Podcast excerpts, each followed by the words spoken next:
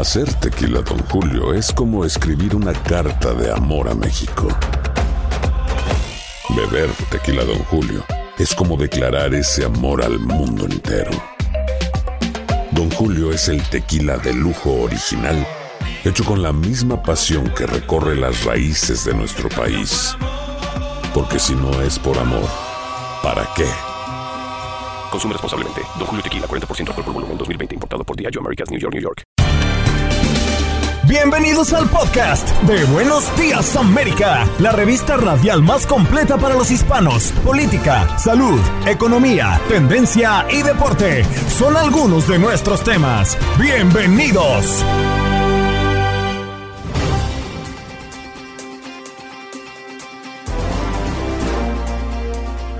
Hoy en Buenos Días América conversamos con Manolo González Moscote, quien es periodista, para analizar la guerra Rusia-Ucrania en el día número 15.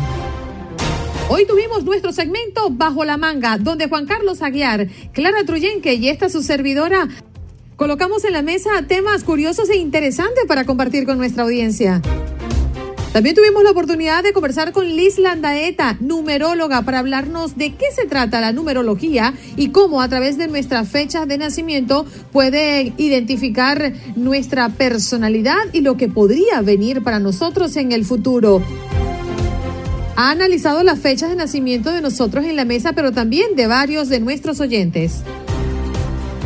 Y en los deportes, Luis Manuel Gómez Luna, para hablarnos de la Liga de Campeones, la clasificación del Real Madrid y del Manchester City a los cuartos de final de la UEFA Champions League, resultados de la Liga de Campeones de la CONCACAF y un poco de lo que se tiene ya preparado para las próximas horas en el clásico de la Liga Mexicana del próximo fin de semana, Chivas y América, que piden aficionados unirse al clásico sin colores, asistiendo vestidos de blanco al estadio.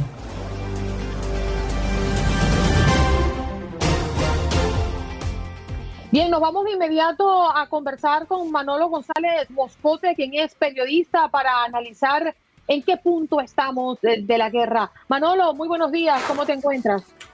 Muy bien, Andreina, muy bien. Eh, Carol, muy bien. Ya, Juan Carlos, de verdad que es un gusto conversar con ustedes esta mañana.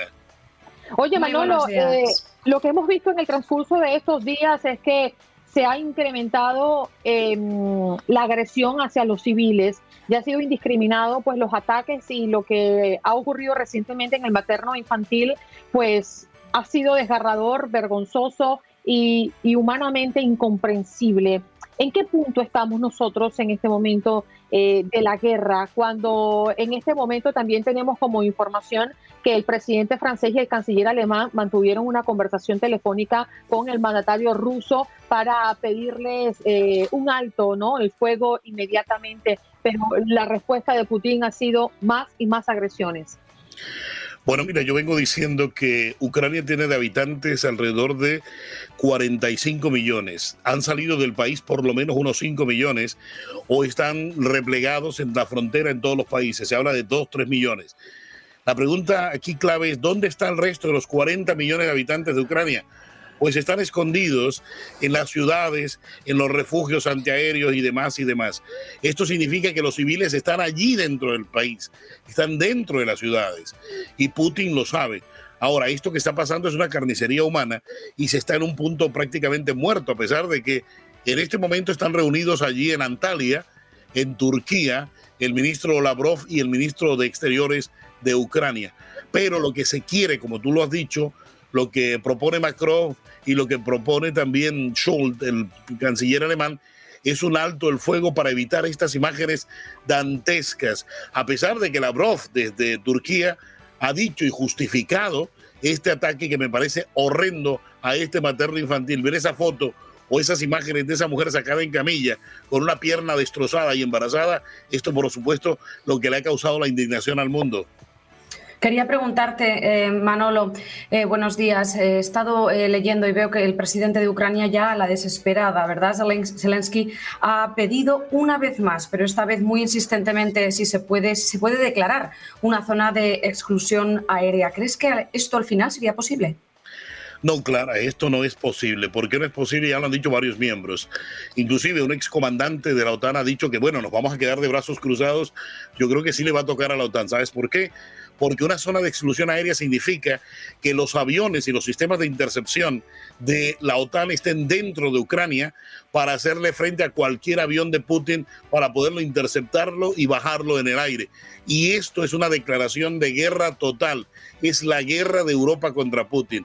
Eso significa montar todo un sistema de defensa o inclusive subir solamente aviones de combate de la OTAN allí a Ucrania para que en el cielo ucraniano se proteja la zona que se determine o en general el cielo ucraniano para que Putin no pueda volar sus aviones porque le está haciendo daño ya la artillería pesada de los aviones, a pesar de que se decía en un principio que por qué no había entrado esto Manolo, muy buenos días. En el mismo sentido de la pregunta de Clara, pues Polonia ha sido muy clara en asegurar que está dispuesta a entregar la flota de aviones MiG que tiene, aviones que por cierto son de fabricación rusa, pero que a cambio pues esperaría recibir una repotencia de su flota aérea por parte de Estados Unidos. Enviar esos aviones MiG no es ya una intervención directa por parte de un miembro de la OTAN en un conflicto que no es de la OTAN y por eso es que países como Estados Unidos, por ejemplo, le han dicho que esto no es viable. Mira, Juan Carlos, hay algo que hay que entender aquí eh, muy, muy a las claras. Eh, ya la OTAN está enviando armas allí al conflicto, ¿no? Ha enviado armas de distinto tipo, se ha enviado armas desde Inglaterra, se han enviado armas desde Polonia, desde varios países de miembros de la OTAN. O sea, enviar los aviones, esto no sería tampoco problema ni injerencia, ni mucho menos. El problema aquí es que esos MiG, por supuesto, los conocen y los pueden operar los eh, miembros de la Fuerza Aérea de Ucrania porque enviarle otro tipo de armamentos a ellos para que lo operen, porque el problema es ese, ¿no? ¿Quién va a operar ese tipo de armamentos? Porque para eso tú cuando compras armamentos o te lo facilitan, tú facilitas también los instructores. Y esto demora seis meses, un año, hasta que aprenden ellos solos a manejar este tipo de armamento. Pero los MIG no, porque ya son los MIG, para ellos es algo que han tenido en el pasado, que tienen allí dentro de su artillería en la Fuerza Aérea. Pero lo cierto es una cosa, eh, la OTAN puede seguir pasando todo este tipo de armamento. Pero bueno, ya, ya Polonia aquí lo que hace es le entrego los MiG, que son unos aviones viejos, y usted me da unos aviones nuevos, me los repone después. Es lo que está pidiendo eh, Polonia. Ya prácticamente lo que está haciendo es un negocio dentro de la guerra, ¿no? Manolo, a mí me llama la atención porque por una parte Estados Unidos y el grupo de la OTAN pues han dicho no podemos intervenir, no son miembros y, definitivamente lo hemos visto, no han ingresado a Ucrania para pelear por ellos o intervenir en esta guerra. Por otra parte, encontramos que envían armas, como ya lo has comentado, envían dinero, envían apoyo pero de las fronteras para adentro pues no hay una injerencia, no hay nadie que los ayude. El presidente Zelensky pues pide a gritos ayuda y que hagan algo porque Putin está indetenible y que podría esto tener un alcance mayor que Ucrania, ¿no? Hablando de, de, otros países. Y por otra parte, varios generales de larga experiencia y directores de la CIA y de la FBI dieron un informe reciente en el Congreso donde afirman que Putin está frustrado y muy enojado y que va a atacar en forma indiscriminada. Y dicen, se vienen semanas muy feas en Ucrania. Todo esto pinta con qué al final, ¿no? Porque pareciera que estamos esperando un desenlace mientras que todos estamos del otro lado de la barrera. Sí, aquí pareciera que estuviésemos todos esperando, Andreina, es que Putin termine de aniquilar Ucrania, ¿no? Y no podríamos hacer absolutamente nada. Te repito, los 40 millones de habitantes de Ucrania están allí. ¿Cómo están? ¿Dónde están? Hombre, cada ciudad, para que tengan un poquito de idea la gente, cada ciudad de las grandes tienen un sistema de metro. El sistema de metro es utilizado siempre, fue utilizado eh, y creado y pensado como un búnker para poderse proteger de cualquier ataque aéreo. Los edificios están programados para que tengan un subterráneo grande a donde se maneja el sistema de agua fría, agua caliente, la electricidad y también como un refugio antiaéreo. Las casas son construidas con un subterráneo para guardar los productos que se mm, hacen en verano y se guardan para el invierno y también sirve como refugio antiaéreo. Putin sabe que la gente está ahí y él sabe que como está frustrado, que no ha podido vencer al pueblo ucraniano, que ha sido muy valiente hasta hoy, que con pocas armas, con armas viejas, se ha podido defender, entonces va a comenzar a atacar a eso.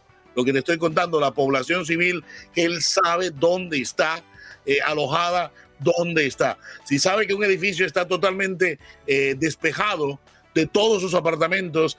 Él sabe que en ese edificio no hay nadie arriba, pero sabe que abajo están todos. O sea que comenzará a tratar de derrumbar edificios, tratar de, hacer que la gente salga para que sea la misma gente que salga ante Zelensky a decirle que se rinda. Si ves, esa es una estrategia demasiado cruel y obviamente esto lleva a crímenes de lesa humanidad que podrían poner en, a, la Corte Penal Internacional, que ya comenzó a tener sus manos metidas en esto, para que Putin responda absolutamente por sus crímenes, porque créeme, esto es una carnicería lo que estamos viendo. Y hay otra cosa importante, es lo que está pasando en Rusia, desde Rusia. Las madres de los soldados, ojo, que están allí en la guerra, se quejan de que sus hijos solamente tienen dos meses, tres meses solamente de entrenamiento y los mandaron como carne de cañón allí a la guerra. Y esto, el ministro de Defensa, que a propósito su señora madre es ucraniana, eh, resulta que ha dicho que sí, que sí, los muchachos los mandaron para allá, contradiciendo de esta manera lo que inicialmente se dijo en el comando mayor de que no, que los muchachos que estaban allá, todos entrenados, todos profesionales. Esto ha creado un clima muy, muy terrible en la sociedad y las marchas, esto va a aumentar las marchas en los próximos días en la que la gente le está pidiendo a Putin que pare y que se vaya del poder. Manolo, nos queda un minutico rápidamente. Día número 15 de la guerra dantesca, como usted muy bien la describe. ¿cuánto más creería que puede aguantar Putin antes de que realmente la oposición en Rusia empiece ya a hacerle reclamos fuertes, se incrementen las protestas en las calles y ya no tenga control total de la situación? Pues miren, yo le agrego otro elemento y es que un magnate que fue su socio en el pasado, hoy ha puesto precio a la cabeza de Putin de un millón de dólares. Claro que eso es muy poco. Eh, es que Putin puede tener la salida de él desde el propio, eh, desde el propio generalato, ¿no? Desde el interior mismo. Por eso es que Putin no se deja acercar a nadie y sienta a la gente a 20, 30 metros de él, por no tanto por una enfermedad, sino que también se puede hablar de que teme de un atentado que le puedan hacer de parte de cualquiera, porque como él es autoritario, no permite que nadie opine. pero créame, esto es una cuestión de días. Yo vi caer la Unión Soviética y creo que aquí también nos pasaría lo mismo. Es el pueblo cuando se levanta, el mismo pueblo ruso que podría hacer el cambio para eh, de Putin, ¿no? Manolo, gracias como siempre por estar con nosotros esta mañana y analizar juntos esto que se torna muy cruel, ¿no? Y cada vez nos arruga más el corazón y nos llena de desesperanza. Un abrazo para ti a ustedes y bueno, espero estar más seguido con ustedes acompañándole en las mañanas. Vente, nos haces el desayuno y compartimos juntos, no te preocupes. Vente a las seis, a las seis. Un abrazo, perfecto, perfecto. Ya regresamos. Manolo González Moscote con nosotros esta mañana. ¿Qué tienes? ¿Qué tienes? Bajo la manga. Al pobre Gustavo relegaron. Gustavo, llevamos contigo, mantente en la línea. Y es que Clara dijo, yo seré la primera, porque tengo un debajo de la manga que está caliente y me lo tengo que sacar. Adelante, Clarita. Caliente, caliente, no sé, pero que está un poco arriesgado, sí. Ojo a esta. Cárcel ofrece paquete turístico para vivir como preso por un día. Venga. Nada más y nada menos que esto es en la India, la cárcel, la cárcel colonial District Central. Suena bastante así como en norteamericana, pero no, está en Sangaredi, India, y está dando a la gente la oportunidad de vivir como preso por un día a cambio de monedillas, una pequeña tarifa. Y es que eh, la iniciativa se llama Siente la cárcel, Feel the Jail en inglés. Es una iniciativa innovadora creada por el Departamento de Prisiones del Distrito de Telangana, que permite a la gente, como tú y como yo, como nosotros, tres, que podemos irnos para allá, para la India, e irnos a experimentar la sensación de estar detenido durante un periodo de 24 horas. Ojo, que no es una hora, que son 24 horas vivir como un preso. ¿Quién se apunta? Yo no. No, pero debe ser interesante. Así como cuando uno va a visitar la cárcel de Alcatraz Sí, en, California, que uno puede entrar y, tener la experiencia de lo que vivieron los presos en una de las cárceles más famosas de Estados Unidos, pues bueno, ya es, interesante. Pero espera, en esas 24 horas no te creas que vas a ser un turista. No, no, te tienes que ganar el pan. No La tienes un comida. horario predeterminado, pero sí que tienen que, gastar, que ganarse el sustento durante su estancia, las 24 horas. Por lo que cuando se les permite salir de sus celdas, están obligados a limpiar los pabellones de la cárcel. O sea, pagas y limpias. Y, Sí, sí, sí, sí, sí. la, Sí, y la comida me imagino que es comida tipo cárcel. No le van a dar a usted Sancocho no. ni, ni, ni tampoco lentejas con chorizo, No. guayaca venezolana, platos No. ricos, no. A mí me da que ahí por la India, sancocho, lentejas, dos, no. Bueno, me no, da, si, me da. si la comida no está a todo dar, yo no, yo no me apunto a ese plan turístico. Ay, la cabra siempre tira para el monte. Allá, allá es.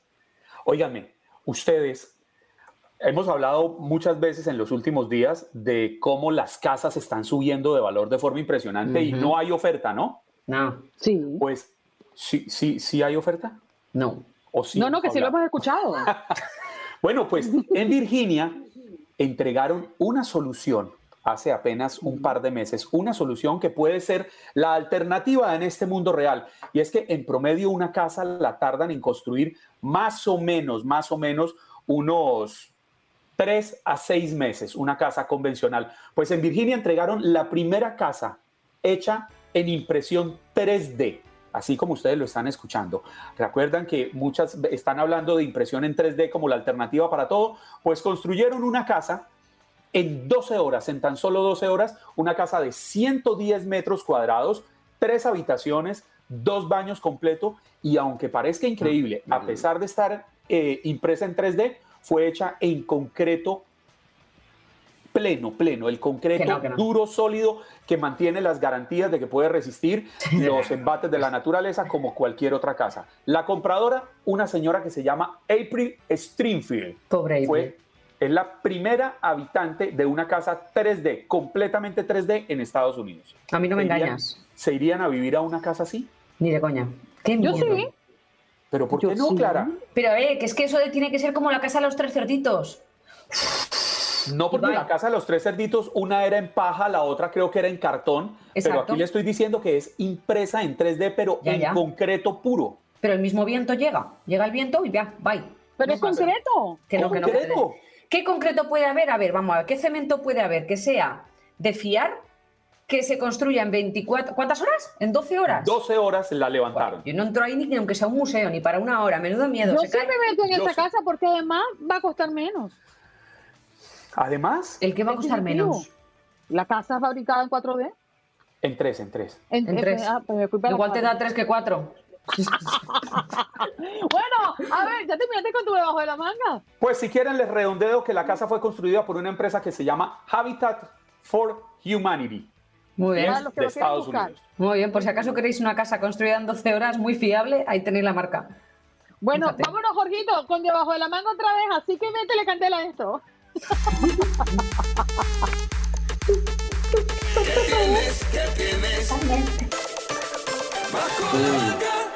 No, no. Tengo debajo de la manga un discurso que ha dado el CEO de Google.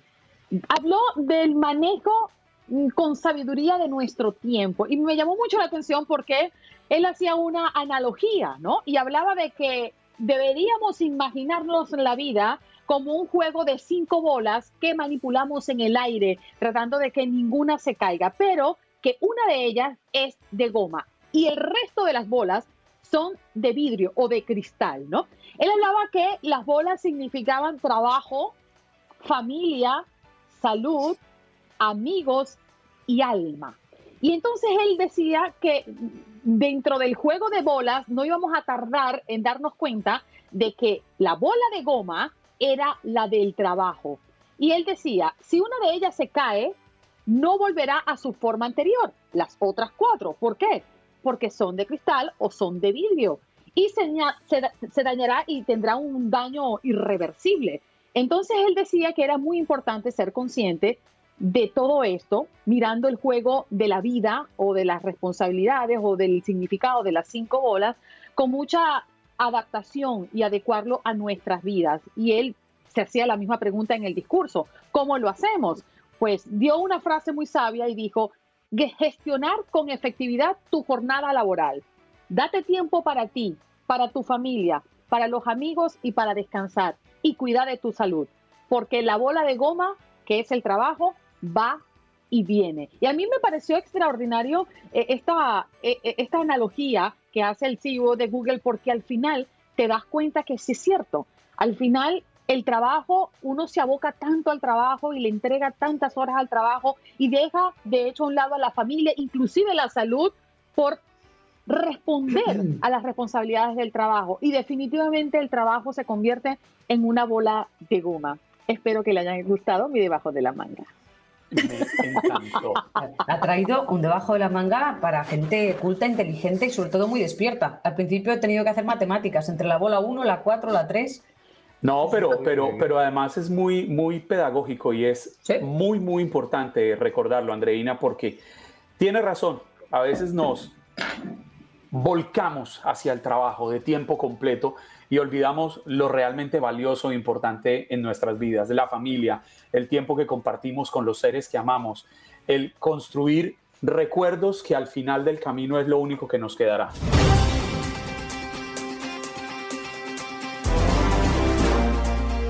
Yo no sé si ustedes en algún momento, Juan Carlos y, Clara, han tenido esa curiosidad, se han consultado con un numerólogo para, para, para ver qué nos depara el destino, no sé. No. No, En, números no. Yo tampoco. Pero suena interesante y, me encanta el tema, porque yo soy creyente de todo eso.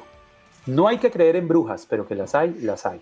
Además, que sepan nuestros oyentes, también nuestros seguidores que están ahora mismo en YouTube Live y en Facebook Live, que en el día de ayer le dimos a la numeróloga nuestras fechas de nacimiento para que nos hiciera pues un, pequeño análisis, ¿no? De qué nos va a deparar la vida. Por eso te pedí el cumpleaños. Es que me pedía mi fecha de nacimiento. Claro que te crees que era para hacerte un regalo. No, pues yo, yo, estaba emocionado y dije, bueno, como hablaron de que me iban a regalar gorras para mi cumpleaños, pues dije, bueno, de pronto la quiere enviar adelantada. Que nada, que nada, que no, que, va, que va, nada. Entonces, ayer le pedimos, oye, o sea, ayer me pidió ella las fechas, me dijo así, tendré un más acertado, ¿no? Este análisis. Yo, claro, claro, pues toma, toma. Entonces, bueno, pues tiene, tiene nuestras tres fechas y la del pelao. Que el pelao, estaba súper interesado. Sí, sí, sí, yo flipé. El pelao súper interesado en que le digan el futuro. Andreina tiene la fecha de Andreina, yo con mucho gusto, 11 de febrero de 1971. Oye, que tenemos ya, tenemos a Liz, lista. Vamos con ella, nuestra invitada. Liz, adelante, te escuchamos, cariño. No, de verdad que estoy feliz de estar aquí, ya que la numerología es una herramienta importante para la vida cotidiana del ser humano. Eh, es una herramienta que te ayuda primeramente a saber con la misión con la que vinimos al mundo. Hubiera estado encantada de vernos, ya que mi fuerte es conectarme con el tono de voz de las personas y me fuera encantado ver sus reacciones al aire al momento de, de conectarme con su tono de voz y poderle demostrar todo lo que he aprendido en este maravilloso mundo espiritual. Oye, pero podríamos empezar, Liz, porque nos queda prácticamente dos o tres minutos en este corte y podríamos continuar con, con, Liz un poco más adelante. Clara, no sé si, si les parece a ustedes. Sí, pero me parece buenísimo. Dar una introducción en este momento que nos quedan tres minutos para aprovecharlo. ¿Cómo maneja la numerología? Es decir, ¿qué es importante? Nuestra fecha de nacimiento, nuestro nombre, cómo es que llegamos a números. Un poquito eso, Liz. Imagínate tú, eh, son demasiadas cosas que engloban la numerología, pero lo principal es la fecha de nacimiento. Ya con la fecha de nacimiento de las personas, ya ellos vienen como con una marca, con una esencia, con una vibra que los separa del resto. De hecho, así personas que puedan nacer el mismo día, el mismo día de cumpleaños y todo eso hasta el mismo año pueden tener características diferentes, porque todo lo emana la esencia de la persona. Y eso es lo que quiero yo hablar aquí en Buenos Días América, porque estoy feliz y quiero ya conectarme con todo lo que tiene que ver su numerología. Cuéntenos, cuéntenos, que es que ¿cuánto nos queda? Nos quedan dos minutos. por quién empezamos? Andreina, ¿por quién empezamos? bueno, empezamos.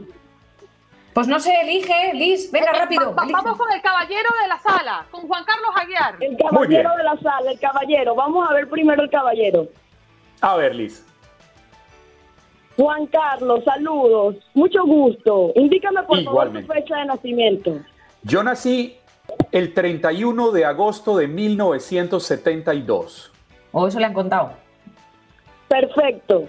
Ya te voy a decir las cosas que puedo sentir e intuir con tu tono de voz y tu fecha de nacimiento. Lo primero es que eres un hombre organizado, te gusta la estabilidad, Tienes un sentido de la justicia inquebrantable. Eres una persona inteligente, metódica, te gusta estudiar. Cada día eres un soñador, te gusta la estabilidad familiar. Actualmente yo te veo que eres una persona que todavía tienes muchos sueños, muchas metas y que viniste al mundo con el don de compartir tus enseñanzas. Tú tienes mucha sabiduría dentro de ti y tienes mucha fortaleza para darle a ti y a los tuyos una estabilidad familiar. Velas Vela siempre por el bienestar de los tuyos y a veces hasta te olvidas un poco de ti, pero para ti la familia es lo más importante. ¿Qué no le gusta a Juan Carlos? Las mentiras. ¿Qué no le gusta a Juan Carlos? Que se le metan en su espacio, que las cosas sean imprevistas. ¿Qué no le gusta a Juan Carlos? Las faltas de respeto. Eres un hombre independiente, inteligente y tienes la inmensidad del mundo por delante. Yo creo que eso es lo que te ha llevado al éxito pero tienes que arriesgarte más, abrir un poco más la mente, porque yo siento que tú tienes demasiadas cosas buenas que aportarle al mundo, solamente tienes que arriesgarte. ¿Oíste? A nivel de salud, yo un whisky para Luis, para Liz, por favor. Debe cuidar mucho todo lo que tiene que ver al momento de dormir, todo lo que tiene que ver al momento de comer a nivel estomacal, todo lo que tiene que cuidar tu salud, Juan Carlos, porque te puedo sentir molestia a nivel de la espalda, te puedo sentir pesadez a nivel de la vista, porque a veces trabajas y estudias mucho y te olvidas de ti. Liz, vamos a que se nos va el tiempo. Adelante. Ahora volvamos. Bueno, lo prometimos. Vamos a enlatar con Liz Landaeta, numeróloga, que regresa con nosotros. Ahora si nos escucha bien. Hola, hola, hola. bueno, ya te escuchábamos. En ¿No me ven bien? Ay, no, qué, qué horrible la señal. Yo dije, Dios, ayúdame a ponerme a conectar con este panel tan maravilloso. ¿Me escuchan bien? Perfectamente. Te escuchamos bien, tenemos un pequeño delay, pero no pasa nada. Esperamos por tu respuesta. Bueno, quedamos en descubrir qué dice la numerología para Clara Cruyente. Para Clara, pero primero yo quiero saber qué le pareció a Juan Carlos lo que le dije. No, dije en el corte de comerciales, Liz, que sentí que había desnudado mi alma. Me, encantó lo que dijo, creo que fue muy generosa y le agradezco. Me, me, emocionó mucho saber que los números dicen eso de mí y especialmente que soy una persona soñadora. Yo no me paro, no me detengo en, en el arte de soñar y creo que lo practico a diario y en todo momento. Me voy a, voy a tener cuidado con lo de la dormida y la comida, a ver qué es lo que está pasando en la espalda. Perfecto, perfecto, perfecto. Me encanta que realmente puedas apreciar el mensaje que te di porque fue de todo corazón. Ahora voy con Clara. Clara, Clara, Clara. ¿Me escuchan bien? Sí. Clara, ¿qué puedo decir de ti? Indícame por favor tu fecha de nacimiento para ver con qué me conecto contigo. Bueno, así aprovechamos y recibo muchos regalos. 9 de agosto de 1983, aquí a la vueltita de la esquina. 9 de agosto de 1983. ¿Qué te puedo decir, Clara? Un espíritu alegre, una personalidad bonita, radiante, mucha risa, mucha organización, eres una mujer luchadora que contra, contra todo pronóstico sales adelante. Yo siento que la numerología tuya es una numerolante. Yo siento que en este momento de tu vida tienes demasiadas cosas en las cuales pensar y demasiadas ofertas a nivel profesional. Personas que te pueden valorar, que te pueden hacer sentir bien y que ese amor universal que tienes por el mundo lo puedes compartir haciendo lo que haces. Cuídate, cuídate mucho de molestas a nivel de cabeza, a lo mejor no descansas, te estás parando demasiado temprano, mucho estrés. Cuídate, cuídate mucho de las cosas que, que sientes y que tienes que expresar, porque tú tienes que decir lo que te gusta y lo que no te gusta, porque así es clara, clara como el agua. Muchas gracias. La verdad que sí. Hombre, sí que nos pegamos una madrugada importante, Andreina y yo sobre todo, pero muy contenta, ¿eh? Y es verdad que tengo muchas cosas en la cabeza, siempre además, tengo miles de cosas. miles de cosas, pero bueno, muchas gracias y sí que has atinado. Sí que me considero también una persona muy luchadora. Sí, siempre me ha costado mucho llegar a, donde he llegado. Y vamos con Andreina, ¿no? Cuéntanos Ah, sobre ella. Vale. Andreina, Andreina, indícame por favor tu fecha de nacimiento. Febrero 11 de 1980. Imagínate tú eso. Mira, siento mucha fuerza en ti. Siento un espíritu fuerte, inquebrantable, una mujer que sale para adelante contra todo pronóstico, una persona delicada. No le gusta que se te metan en tu espacio y luchas como una guerrera para proteger lo tuyo. A nivel familiar, a nivel sentimental, eres una guerrera. Mucha fuerza siento en ti y siento que principalmente todo lo que tienes aquí es una coraza. Tienes unos sentimientos muy bonitos, pero la vida, Andreina, te ha hecho ser fuerte no te ha hecho confianzuda, te ha hecho ser una mujer para adelante, con mucha fortaleza, porque has vivido en carne propia que la vida no es fácil y si tú no cuidas lo tuyo, nadie te lo va a cuidar. Entonces, por eso es que yo siento que tú tienes una fuerza, una entereza, un dominio de cada escena donde te quieras plantear para que respeten siempre tu posición. Un carácter fuerte, pero de verdad de sentimientos nobles para quien se lo gane. ¿O no, Andreina? Sí, soy, soy muy fiel, eso sí. Sí, sí. Bien, muchas gracias, Liz. Oye, pero tú sabes que hemos prometido a la audiencia tener una lista para las primeras personas que coloquen sus fechas acá en el chat. Y Clara tiene los datos de las primeras. Sí, el primero, Jorgito, 2 de marzo del 77. ¿Cómo es, Jorgito, que no escuché bien? 2 de marzo. de marzo del 77. Jorgito, Jorgito, Jorgito. En primera instancia, a Jorgito no le gusta la soledad. Le gusta mucho siempre expresar sus sentimientos. Es una persona que tiene que cuidarse de las traiciones, porque puede ser una buena persona y la gente se puede aprovechar de eso. Yo siento que es un hombre independiente, muy echado para adelante, que lucha por los suyos. Es una persona sincera, de corazón noble, pero tristemente la gente que se ha acercado a la vida de Jorgito le ha pagado mal. Y por eso a lo mejor Jorgito ahorita es un poco inseguro y mantiene su espacio. Pero Jorgito es un hombre que donde se pare es fiel de buenos sentimientos y muy trabajador, que es lo importante. Siempre quiere aprender, le gusta viajar, le gusta todo lo que tiene que ver con el mundo. Y a él no se queda ahí. Yo siento que él está aprendiendo, yo siento que él está luchando por el beneficio de él y los suyos. Casi nada. Otra de las personas que nos ha pedido, a ver si puedes eh, contarle algo sobre su vida, Liliana Patricia Pinzón, el 29 de diciembre de 1958. Imagínate tú, Liliana, un mensaje que tengo para decirte a ti. Deja de preocuparte por otros y preocúpate por ti. Vive la vida de una buena manera. ¿Por qué? Porque a veces hacemos mucho por los demás y cuando nos damos cuenta no podemos retroceder. Esta vida es solamente una, Liliana. Y yo siento que en tu energía de querer salir adelante, siempre independiente y sin ganas de depender de nadie, Muchas personas se pueden querer acercar a ti para que le des sombra y abrigo, como siempre. Pero tú debes enfocarte mucho más en ti, en tu salud, y porque yo siento que tienes una personalidad hermosa, bonita, de buenos sentimientos. Pero quien se meta contigo lo paga, porque cuando explotas, explota. Ay, Dios mío. Bueno, Liz, eh, la segunda persona que escribió es Katy Martínez, quien nació el 22 de mayo de 1970.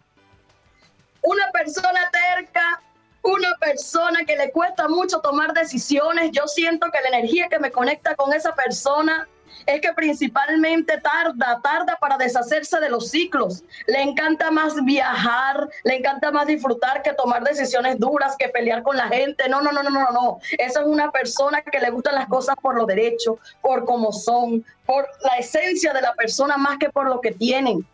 Y esa persona lo que debe hacer en este momento de su vida es abrir la mente y sacar, sacar a quien le esté perturbando. Porque yo ¿Y ahora? siento, yo siento que la están perturbando y ella debe sacar de la Ahora gente. un hombre, ahora tenemos también un hombre, Cosme García, 25 de julio del 66. Saludos, come. ¿Qué te puedo decir? Siento una energía en ti bonita, de ayuda, de servicio. A lo mejor por eso se han aprovechado mucho de ti. porque realmente hay una situación que yo siento que en tu vida está pasando que me conecta con muchas perturbaciones espirituales que puedes estar sintiendo, con mucha luz dentro de ti, que a lo mejor no te deja dormir, que a lo mejor te mantiene inestable tus emociones, te mantiene inestable en tus decisiones y es porque puedes estar absorbiendo energías negativas de tu entorno, laboral o familiar. Está pasando algo ahí, Cosme. Eres buena persona, no lo dudes. Solamente no te juntes con personas que puedan verte y querer verte mal. Mucho cuidado. Liz, importante. Te dimos ayer la fecha que no se nos puede escapar del pelao. El pelao quiere saber.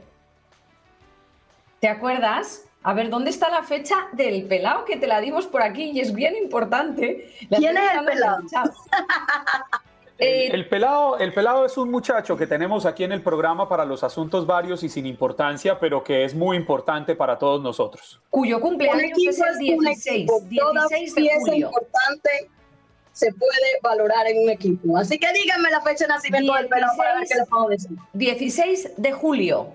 Atínale, ¿eh? Atínale que nuestro futuro está en juego. 16 de julio. Yo siento que esta persona es una persona fuerte. Yo siento que es una persona como un jefe, una energía grande. Siento que esta persona es alguien que le gusta ayudar y servir si puede.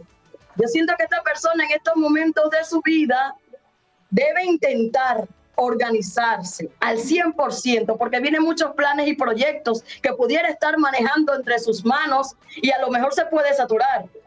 Yo siento que entre todos, esta persona engloba mucho todo lo que tiene que ver la inteligencia, engloba mucho todo lo que tiene que ver el servicio a los demás. Y si acudes a él con un problema, crean, crean que los van a escuchar. Lo importante es expresar y decir una información óptima a esta persona, porque yo siento que principalmente es una persona dada con todos, es una persona que tiene su carácter y es una persona que los va a escuchar si ustedes lo necesitan. Eso es importante. Tenemos, tenemos a otro caballero interesado en conocer por su fecha de nacimiento, 28 de julio de 1967, es Ramón Mejía. Imagínate tú, Ramón, ¿qué puedo decir?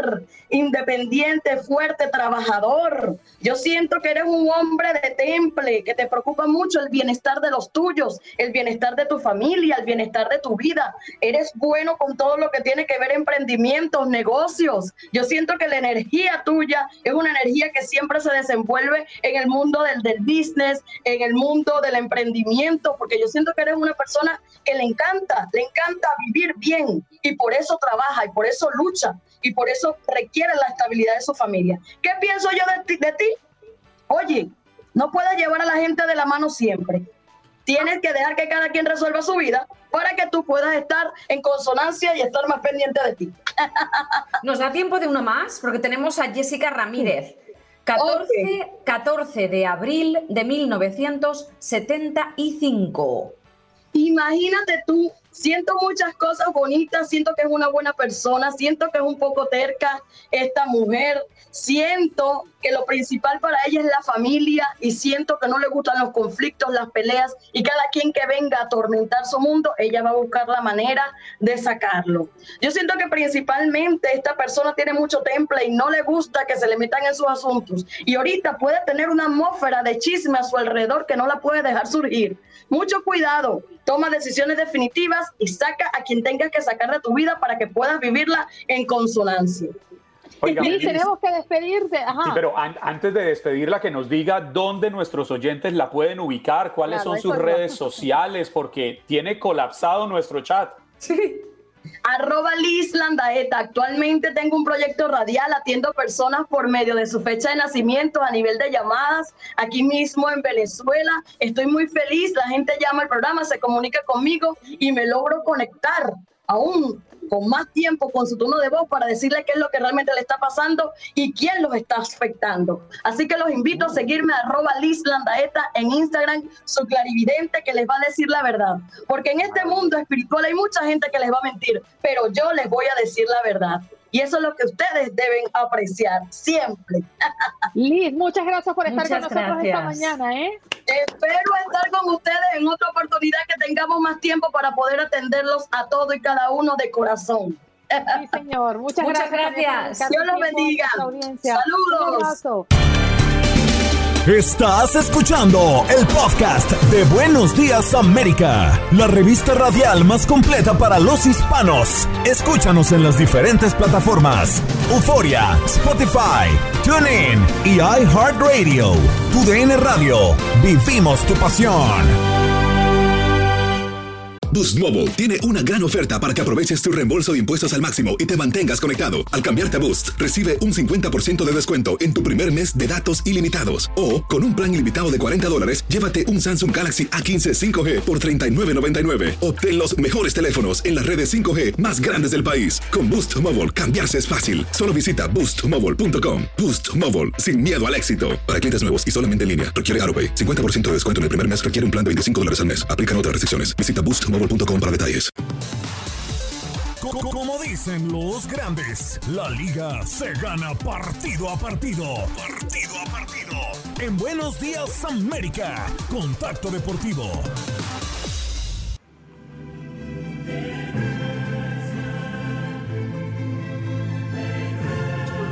Vamos, niñas.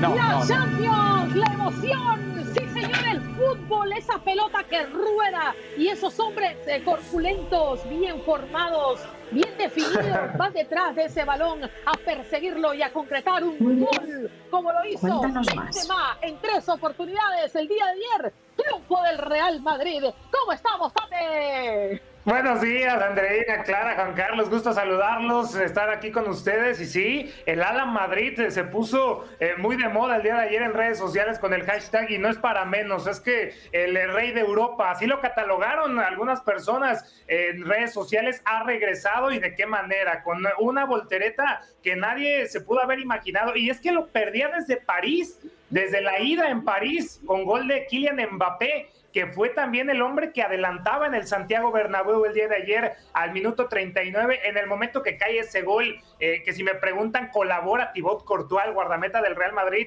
porque es primer poste y no reacciona a tiempo para evitar ese gol, pues ya todo el mundo estaba pensando que el Paris Saint Germain iba a sentenciar las cosas y que ya iba a golear al Real Madrid. Y pues no, la casa del Real Madrid se respeta, la casa del máximo ganador de la Liga Española se respeta, el máximo ganador de la Liga de Campeones de la UEFA se respeta y lo demostró el día de ayer y de qué manera. Con contribución, sí, de Mauricio Pochettino, el entrenador del Paris Saint Germain y del mismo equipo que se echó para atrás. Y, algunas también eh, eh, incoherencias para los eh, eh, jugadores y la directiva y también el director técnico del Paris Saint Germain en el tema del arbitraje y del VAR. ¿Y por qué? Les, les explico. Antes de la voltereta del Real Madrid, cuando lo ganaba 1-0 el Paris Saint Germain, hubo un par de, de oportunidades con Kylian Mbappé eh, que pudieron adelantar al Paris Saint Germain por más de dos goles, dos oportunidades que fueron invalidadas eh, gracias al arbitraje, gracias al VAR y que al final causaron estragos en conferencia de prensa con Mauricio Pochettino. Pero bueno, eh, el, punto clave del partido al minuto 61 se equivoca Gianluigi Donnarumma, el, el portero que fuera campeón con Italia en la última Eurocopa, se equivoca de forma garrafal y es que quiere cubrir una salida con el balón ante la presión de Karim Benzema y es ahí cuando termina perdiendo el balón, le queda Vinicius Junior dentro del área, Vinicius Junior se la regresa a Benzema y Benzema define de gran manera. Muchos están eh, eh, diciendo que era falta, pero pues sabemos que en el Santiago Bernabéu esa nunca iba a ser falta y si me preguntan tampoco hay ninguna falta, se equivoca Gianluigi Donnarumma y de ahí eh, se estaba cayendo ya el Paris Saint Germain, ya al minuto 75, ya cuando el Paris Saint Germain estaba replegado atrás, viene un contragolpe de uno de los mejores hombres eh, del Real Madrid, eh, como es el subcampeón del mundo, Luka Modric, que pegó una carrera desde su área hasta los tres cuartos por parte del Paris Saint Germain, le pone un pase filtrado dentro del área Karim Benzema que simplemente define magistralmente, hay un desvío de un jugador del Paris Saint Germain y ahí explotó el Santiago Bernabéu porque se estaba consiguiendo el empate y lo que sería los tiempos extras o los penales, pero esa ilusión se acabó rápido. A los 78, dos, tres minutos después del gol. Pues Karim Benzema nuevamente terminó poniendo un golazo de tres dedos y, no se la puso un, un, compañero, se la puso un rival, Marquinhos, el número 5 del Paris Saint Germain, en el intento de rechace quiere mandar ese, ese balón lejos, pero le queda una asistencia a Karim Benzema que de tres dedos la pone abajo, imposible para Donnarumma, y obviamente pues ya explotaba aún más el Santiago Bernabéu para meter al Real Madrid a los cuartos de final. Hay una polémica después del partido, Andreina, compañeros, que es eh, estas oportunidades del VAR porque Nasser Al-Khelaifi, el que es el presidente del Paris Saint-Germain, se habla de que bajando del palco del Real Madrid había estado un tanto violento. Medios españoles están diciendo que a un aficionado que lo estaba grabando eh, después de la victoria del Real Madrid le estaba diciendo que lo iba a matar. Literal, literalmente es lo que está reportando la prensa española. Se metió al vestidor del Paris Saint Germain. Neymar y Donnarumma los tuvieron que apartar porque estaban muy calientes las cosas. Mauricio Pochettino se quejó del arbitraje y del mismo VAR y se vendrá alguna sanción por parte de la UEFA, no solo para Mauricio Pochettino, sino también para el presidente catarí. ¿Qué seguirá? Vendrán los cuartos de final, pero en el Paris Saint Germain, Andreina, compañeros, ¿qué va a seguir? La continuidad de Mauricio Pochettino. Sí es líder de la League One, eh, pero la situación es que ya lo ha hecho antes, ya han ganado títulos consecutivos y lo que le importa a esta plantilla de casi mil millones de dólares es ganar una Liga de Campeones de la, eh, de la UEFA. No lo han logrado, no lo van a lograr esta temporada y bueno, a ver qué va a suceder. Tate, el Manchester City, que además tenía una tarea fácil, era prácticamente un trámite lo que debía ser ante el Sporting. Fue 0 a 0, un partido aburrido, creo yo, por haber tenido asegurado ya desde el partido de ida con ese 5 a 0. Sin duda alguna, sí, sí, sí. Y lo manejó muy bien eh, eh, Pep Guardiola, que hasta debutó chavitos de 16 años. Y la nota, Andreina, compañeros, es que eh, no fue el resultado de 5-0, quedaron 0-0 y obviamente por el marcador global pasa el Manchester City. Pero la situación fue que metieron, Pep Guardiola metió a su tercer arquero, a Scott Carson, 36 años. No había jugado un partido de la Liga de Campeones de la UEFA desde el 2005. Yo pensé que Pep Guardiola iba a meter a jugar a la mascota. Parecía, es que todo el mundo estaba jugando y es que ya no se estaba arriesgando nada, ya los 70 empezó, empezó a meter a los chavitos, le dio la posibilidad a este Scott Carson que sacó una muy clara, la oportunidad más clara del Sporting que la va a poder enmarcar porque se habla de un posible retiro del guardameta del, de 36 años que fuera campeón con el Liverpool en la campaña 2004-2005. Ahora pues ya está bien, sus últimos minutos, pero le, le, rindió tributo Pep Guardiola que ya está en los cuartos de final después de un marcador pues eh, cómodo, no se arriesgó y el Manchester City está en cuartos de final. Rápidamente solamente Andreina, compañeros, que va a seguir en la UEFA Champions League. Ya la próxima semana tendremos la vuelta entre el Manchester United contra el Atlético de Madrid. Están a uno igualados. El Ajax contra contra el Benfica también están 2 a 2. Vendrá la Juventus Villarreal el próximo miércoles 16. Están 1 a 1. Y bueno, el Lille de Francia estará también chocando con el Chelsea, que el Chelsea está 2 a 0 arriba en el marcador. Pero equipos clasificados a los cuartos de final, el Real Madrid, por supuesto, el Manchester City, el Bayern Múnich y el Liverpool. Mm, bien, Tate, estaremos revisando información de la Liga de Campeones de la nuestra, de la CONCACAF, un poquito más adelante. Y esta petición que además me parece mm, interesante y vale la pena resaltar. Eh, en el caso del próximo clásico allá en México, el América y Chivas pidiendo a los aficionados que se vistan de blanco. Más adelante los estaremos explicando por qué y por qué es importante precisamente en este momento.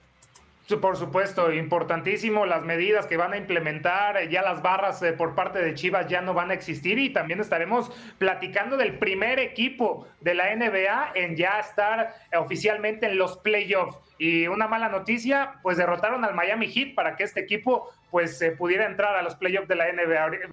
Los tengo en la mira, los Phoenix. Los tengo en la mira. oh my God.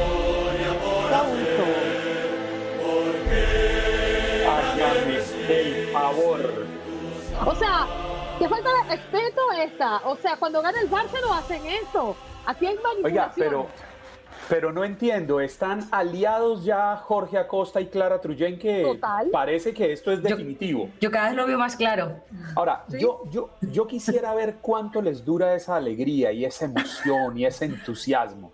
Hombre, pues el Real Madrid ha sido considerado de- en, todo lo- en la historia de- del fútbol como el mejor equipo en la historia del deporte. No, no, no, un momento, Clara. No, Y eso que no sé de deportes, pero esa frase siempre la he escuchado. No te metas a ¿sabes? los cuartos. Tampoco es así, tan así como tú lo estás diciendo. Es el, es el mayor ganador en la Champions League, Andreina. No nos vayas a decir Eso que es no. otra cosa, pero ser el mejor club de la historia de todos los ti- Perdóname. El, el más, el más Ah, entonces ¿quién es? ¿El Barcelona o quién? Yo no, sabía que era tan fácil hacer saltar a Andreina. No, no- no me confrontes, yo no estoy diciendo que es el Barcelona, pero decir que es el mejor club Pero de la historia, no. Yo, yo, yo hago una pregunta. Si es el que más veces ha ganado la Champions League, ¿Sí? Con morrito ¿y pequeño. cómo, y cómo se miden los, el, quién es el mejor? O sea, no podría ser Ah. el determinar el mejor es por el número de copas que tiene, por el número de trofeos. Claro, pero usted está hablando de la Liga de Campeones. ¿Y quiénes están en la Liga de Campeones? No, pero yo, yo preguntaría es, no, y, y ya Ah. fuera de fuera del, de fuera meter del en un bullying jardín. que siento que le están haciendo a Andreina, de porque que Jorge. Acosta y, y Clara Truyenque abiertamente le están haciendo Usted bullying. siente bien, usted siente ¿Qué, bien. qué otro equipo, por- ni siquiera sé cuántas copas de la Champions League ha levantado el Real Madrid, pero ¿qué otro torneo de esa talla hay como la Champions League? ¿Podría ser el equivalente a la Copa, a la Copa Libertadores, a la Copa América en, en- en América? Sí, claro, porque son, eh, eh, son torneos que van los mejores clubes de la región. Listo. Entonces, en ese orden de ideas, ¿hay un equipo en Sudamérica o en América que haya levantado Lo que el pasa es que mismo la- o más número de veces la Copa que lo que ha levantado el Madrid? No, lo que pasa es que la Liga de Campeones se puede comparar con la Liga, la, la- la Libertadores, pero no la Copa América, porque la Copa América juegan selecciones. O sea, son dos cosas diferentes, selecciones y clubes. Por eso. Y, y- Por y- eso. Y, sumando selecciones, Exacto. clubes, todo, metiéndolos en la misma colada, ¿hay un equipo que haya levantado más veces en la historia la Copa de lo que lo ha levantado el Real Madrid? Claro que no. En cual, A ver, anda a la par a la par el Huesca Fútbol Club. No, no, no, estamos, estamos tratando de tener una conversación seria, señora Clara Truyenque. mira, se nos va a ir el tiempo. Mira, tú sabes que uno de los temas interminables son los temas deportivos. Por eso yo hago preguntas puntuales para tratar de redondear la idea. Aquí Y no, no- existen y- preguntas puntuales, a- aquí existe debate, Juan Carlos. Aquí Tú te existe, metiste en un jardín Yo hoy. para mi O lado sea, y tú jalas para el tuyo, eh, chico. No porque yo no soy seguidor del Real Madrid. No, digo yo, en cuanto a la lucha, a la disputa. No, Juan- yo Jorge jala para su lado. Este, Clarita jala para el Huesca. Abier- para el mío. abiertamente ellos son seguidores del Real Madrid. La pregunta puntual, comparando el número de veces que ha levantado una copa el Real Madrid, ¿hay otro equipo que en torneos de similar importancia haya levantado el mismo o más veces la copa ganadora? Claro, hay que revisar la Copa Libertadores, por ejemplo, que es una Eso. similitud a la, a la región de, de UEFA. Por ejemplo. Entonces, hagamos una cosa, don Jorge, lo invito a usted a que mañana nos cuente cuántas veces ha levantado la Copa el Real Madrid. Y doña Andreina, la invito a usted a que mañana nos sabe. cuente.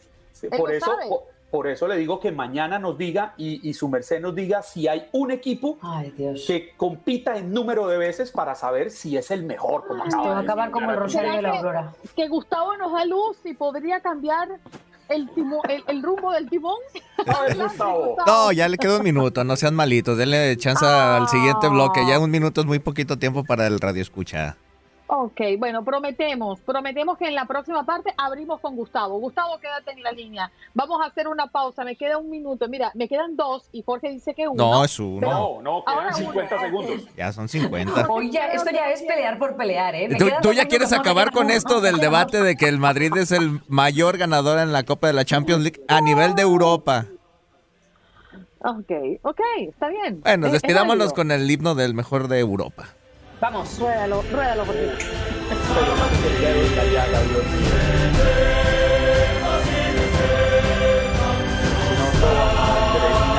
de ofendido. Iniciamos un nuevo contacto deportivo con la victoria del New England Revolution y también de Cruz Azul en la CONCACAF. Sí, sí, sí, ya la continuación de la ida, ¿no? De los cuartos de final de la Liga de Campeones de la CONCACAF. Y es que New England Revolution, pues aprovechó las condiciones, ¿no? De Boston, Massachusetts, a menos cero grados eh, centígrados, algo pues que termina matando a Pumas, lo termina incomodando y le terminan metiendo tres goles eh, por cero. Y dos equipos ya de la MLS ya le ganaron por este marcador en estas instancias, pues a un equipo de la Liga MX. Hay que recordarlo del pasado martes, ¿no? De Seattle Saunders, que le metió tres al conjunto de, de León. Voy más a que fue el tema del clima contra Pumas porque tenía plantel completo, no va mal en la Liga MX y el New England Revolution pues sí aprovechó la, la condición de local y le metió tres con dos de Buxa y también uno de Sebastián Ledjet, el que fuera jugador de Los Ángeles eh, Galaxy, pero pues veremos eh, cómo le va en Ciudad Universitaria el próximo miércoles 16 cuando se, se dispute el partido de vuelta. Y en el Estadio Azteca, pues ya vimos en las condiciones, eh, en la altura, eh, pues que un equipo de la MLS que está representando a Canadá, el Montreal, pues termina ganándole Cruz Azul un gol por cero con anotación de Uriel Antuna. Este partido, Andreina, compañeros, eh, fuera de lo que es eh, el dominio de los equipos de la MLS, acá el equipo de la Liga MX sí los dominó a placer, ¿eh? El guardameta de Montreal fue su figura, pero el Cruz Azul termina sacando mínima, mínima ventaja de lo que será pues la visita el próximo miércoles, pues a Montreal para disputar el duelo de vuelta. ¿Cuál este, fueron solamente rápidamente los resultados también de la ida. New York City, el campeón de la MLS, le termina ganando 3 por 1 a Comunicaciones de Guatemala y Seattle Saunders, lo que platicábamos, le metió 3 a León el pasado martes. Se jugará el próximo martes el Comunicaciones en Guatemala contra New York City, ya el miércoles el Montreal contra Cruz Azul, al igual que Pumas contra New England Revolution y el próximo jueves León en el No Camp estará enfrentando pues eh, al conjunto de Seattle Saunders en esta vuelta. Hay la actividad entonces de la Liga de Campeones de la CONCACAF y quedándonos poquito, eh, Andreina, compañeros, en el tema de, de, México, de la Liga Mexicana, hablar de las medidas que se están tomando, ¿no? Por eh, esa lamentable situación del pasado fin de semana eh, entre Querétaro y Atlas, eh, que ya pues han llevado a algunas reuniones precisamente el presidente del Guadalajara, eh, pues eh, también junto con el dueño, a Mauri Vergara y el presidente del Atlas, José Riestra, pues se reunieron el día de ayer para esas medidas del próximo partido del 20 de marzo en el Estadio Jalisco y lo que será el clásico nacional, que es este fin de semana, sí, este sábado a las 10 de la noche, tiempo del este, en el Estadio Guadalajara, las Chivas se enfrentarán al América y ambos equipos mandaron un comunicado eh, pidiendo un clásico de la esperanza, un clásico sin colores, instando a que ambas aficiones vayan pues eh, solamente vistiendo color blanco, eh, sinónimo de la paz, para evitar que vuelva a suceder este, este tipo de situaciones. Y no solamente en el tema varonil, eh, Andreina, sino que también el domingo a la misma hora, a las 10, pero en el Estadio Azteca, se va a disputar el Clásico Nacional, pero de la rama femenil. Y es ahí también donde están llamando a que este Clásico de la Esperanza pues no tenga colores. Algunas otras medidas, desaparece la barra de las Chivas Rayadas del Guadalajara en su lugar en la zona donde estaba determinada la barra, van a, van a meter miembros o, niños, mejor dicho, de la Fundación Jorge Vergara para instar a la familia, instar a que los pequeñines pues eh, les guste el deporte, para evitar pues ya que las barras terminen por ir a un estadio de, de fútbol. ¿Alguna otra medida en los rojinegros del Atlas? Ya van a implementar el Fan ID. ¿Qué quiere decir esto? Cada vez que un aficionado de los rojinegros del Atlas quiera asistir a un partido de local, tendrán que dejar sus datos, tendrán que registrarse y ya todo mundo va a estar bien ubicado. Ya van a saber el nombre, van a saber la dirección. Si quieres ir a un partido del Atlas, ya vas a estar registrado y me parece una idea fantástica y eso también se puede implementar en el tema del el grito, ¿no? El grito homofóbico que tanto quiere implementar, quiere erradicar, perdón, la Liga MX, que puede, pues ya con este registro de aficionados, tener quién sí grita, quién no grita y evitar que vuelvan a entrar a un estadio de fútbol. Pero hasta el momento, estas son las medidas que está buscando entonces la Liga MX implementar para evitar la catástrofe, lo lamentable que sucedió, pues el pasado sábado en el estadio la Corregidora, que dicho sea de paso, ya también Santiago Solares el presidente del Querétaro y Adolfo Ríos, el director deportivo de Querétaro, ya también se despidieron el día de ayer porque están vetados cinco años, cinco años están vetados por eh, pues eh, ese lamentable manejo en lo que fue el partido de local de Querétaro contra los rojinegros eh, del Atlas. Así que vendrá entonces el Clásico Nacional el próximo sábado a las 10 y el Clásico Nacional Femenil el domingo a las 10, tiempo del este. Y en más información, Andreina, compañeros, pero del básquetbol de la NBA, yo sé que querían hablar de su Miami Heat, tu Miami Heat, Andreina, pues el líder, el líder de la conferencia del este, el Miami Heat, termina cayendo contra el líder de los de la conferencia del oeste, los Phoenix Suns. Y es que muchos ya están pensando que es una final de la NBA adelantada. Y sí, una final adelantada entre los dos líderes, pero pues eh, creo que salió avante. Los Phoenix Suns y por mucho, sí, el marcador no lo refleja tanto, 111-90, pero lo que fue el transcurso del mismo sí refleja el poderío y el juego colectivo que tienen eh, los Phoenix Suns, aún sin Chris Paul, la estrella de los Phoenix Suns, que no está debido a una lesión en el pulgar de la mano derecha. El Miami Heat no contó con Jimmy Butler, eh, también por algunas molestias nasales, y se perdió este partido, pero quién fue el mejor jugador de los Phoenix Suns, que llegó a 53 victorias por 13 derrotas. Esto es impresionante, Andreina, compañeros, porque eh, eh, los Phoenix Suns eh, tienen ocho juegos y medio por delante de su más cercano perseguidor, que son los Memphis Grizzlies. Ya rebasó también a los Golden State Warriors de Stephen Curry y están a nueve partidos por delante. Y esos ocho juegos y medio también le saca líder del este, que es el Miami Heat. Así que el paso de los Phoenix Suns, que son los subcampeones. Hay que recordar que solamente perdieron la final pasada contra los Milwaukee Bucks, pero lo que está haciendo hoy Monty Williams, el head coach y el equipo con David Booker, que se fue con 23 puntos, 8 rebotes y 9 asistencias, pues es simple y sencillamente increíble. Los Phoenix Suns, candidatos eh, a meterse otra vez a la final de la NBA y en la conferencia del Este, que no nos sorprenda ver al Miami Heat por ahí en una final nuevamente. Tate Buque estuvo encendido en candela el día de ayer. Yo creo que comió lo mismo que comió Karim Benzema ¿eh? antes del partido. Gracias por estar con nosotros, Tate. Saludos, eh. gusto estar con ustedes. Buen día. Hasta luego. Gracias. Feliz día. Tate Gómez Luna con nosotros en este contacto deportivo. Ahora nos vamos ¿Y ahora? con con el triple chulo. ¡Llévatelo, Jorgito! ¡Qué bárbaro! ¡Qué guapo estoy! ¡Qué bárbaro! ¡Qué chulo amanecí! ¡Qué chulo amanecí! ¡Qué bárbaro! Ajá, era un muy chulo, ¿eh? Porque ya fue a Hondipo a comprar los ladrillos. Mira, me puse a leer el libro de Will Smith y claramente dicen una lección. No tienes que preocuparte por el muro completo, preocúpate por ladrillo, por ladrillo, por ladrillo. Eso, Ah, eso pero- parece que lo hubiera pegado Bob el constructor. Pero Mira, está. Es- es- es esto es ladrillo flexible porque en caso de que entre el perro, mira, no pasa nada.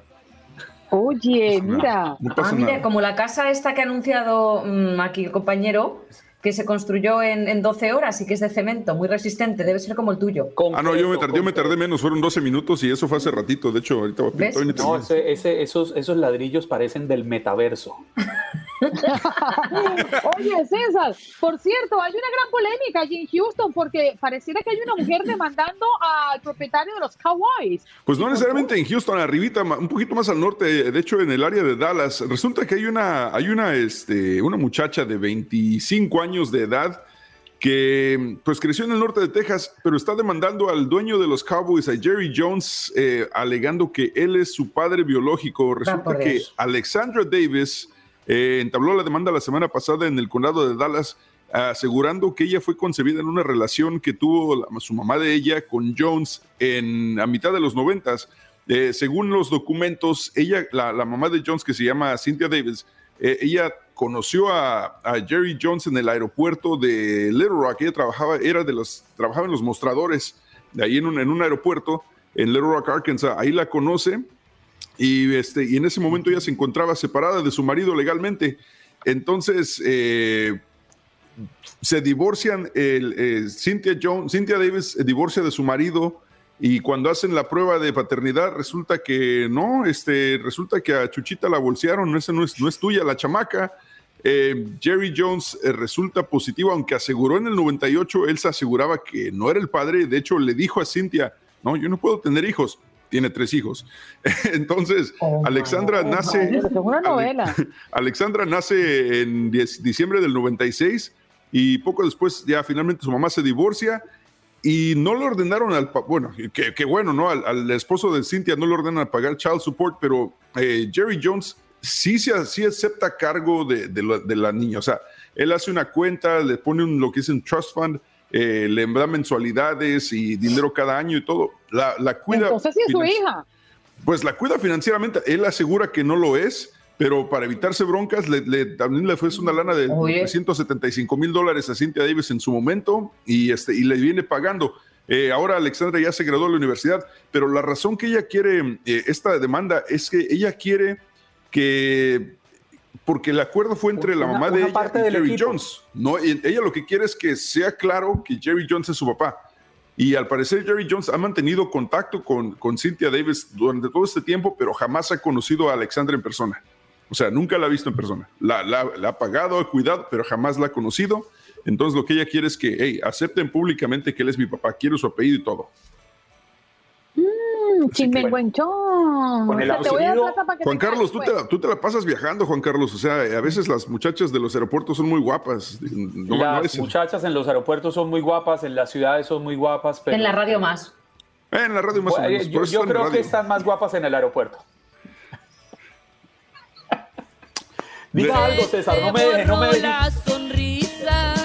César, no me deje hundir solo, no me deje solo. Mira, es- que siendo honestos, depende de la aerolínea, pero sí, la verdad es que muchas de ellas sí se ven mejores que algunas presentadoras de radio y, y, este y, pues sí, o sea, uno a veces Arrieritos somos y en el camino nos encontraremos. No, pero yo, yo viajo es por razones de trabajo y me dedico es a eso, a trabajar. Sí, pero No lo que pasa, lo que pasa en Honduras, en Panamá, en Colombia, en Las Vegas, eso. entonces se queda allá mismo, ¿no? Entonces, Allá ¿qué se pasa? queda, allá se queda. A ver, ¿cuántas Ahora, sí? lo cierto, lo cierto es que ese tema de, no, yo solo quiero que me reconozca y que me dé el apellido, es que con el apellido vienen unos millones. Mira, yo, yo, yo, yo, yo por eso lo único que digo es, este, cierra la fábrica y ciérrala bien y, y así no hay posibilidad de asamblea en otros lados. O sea, Cierre la fábrica y abra el parque de diversiones. Ay, Ahora, César, por am- am- Dios. amplíate el parque de diversiones y tú cierra la fábrica, o sea, no pasa nada, todos felices, todos contentos. ¿Cuántos hijos tiene César? Eh, aquí en la casa son tres. Aquí en la casa. Sí. César, ¿cómo? Tiene, tiene derecho a tener sospechas. Yo tengo tres hijos, no más. Ah, yo creo que tres sospechas, dije, bueno. No, yo tengo tres hijos. Sí, no, no, no. Yo, este, sospechas, no, la verdad es que no he tenido ese tipo de sorpresas aún, espero que no sucedan. Ya. No, no, no, no, yo me porto bien. Aparte, ¿quién va a querer el apellido? Aquí traba- Ya trabajo veo aquí, que ¿sabe? César lo deja la suerte. Espera. Él espera, no. no pasa nada. Ah, vente, mijo, también tú no pasa El nada. Julio Iglesias de México. No, Oh no, my tampoco. God. Julio Iglesias tiene como, para que lo conozcan. 27. César, nos vamos, pero nos enganchamos contigo en un ratito nada más. Así es, nos enganchamos al ratito a las 10 de la mañana hora centro, en la TUDN Radio 93.3 FM en Houston y por supuesto en la aplicación de Euforia. Eh, por cierto, este, ¿hoy no viene Paula Lamas? No, los Ah, lunes. Ah, es los lunes nada más. Sí. Lástima, ok, no, ni modo. Este, voy a tener que mandarle un mensaje privado entonces. Ok. Por favor. Pórtense mal y cuídense bien. asunto, César, usted se entenderá. Sí, yo me entiendo muy bien, no te preocupes. Ya veo, muy bien. Bueno, nos vamos. César Procel, gracias por Hasta nosotros, luego. Ya lo saben, lo pueden escuchar en la 93.3 FM en Houston. Gracias por acompañarnos en nuestro podcast. Buenos días América. Y recuerda que también puedes seguirnos en nuestras redes sociales. Buenos días AM en Facebook y en Instagram. Arroba Buenos días América. AM. Nos escuchamos en la próxima. Si no sabes que el Spicy McCrispy tiene Spicy Pepper Sauce en el pan de arriba y en el pan de abajo, ¿qué sabes tú de la vida? Para, pa, pa, pa.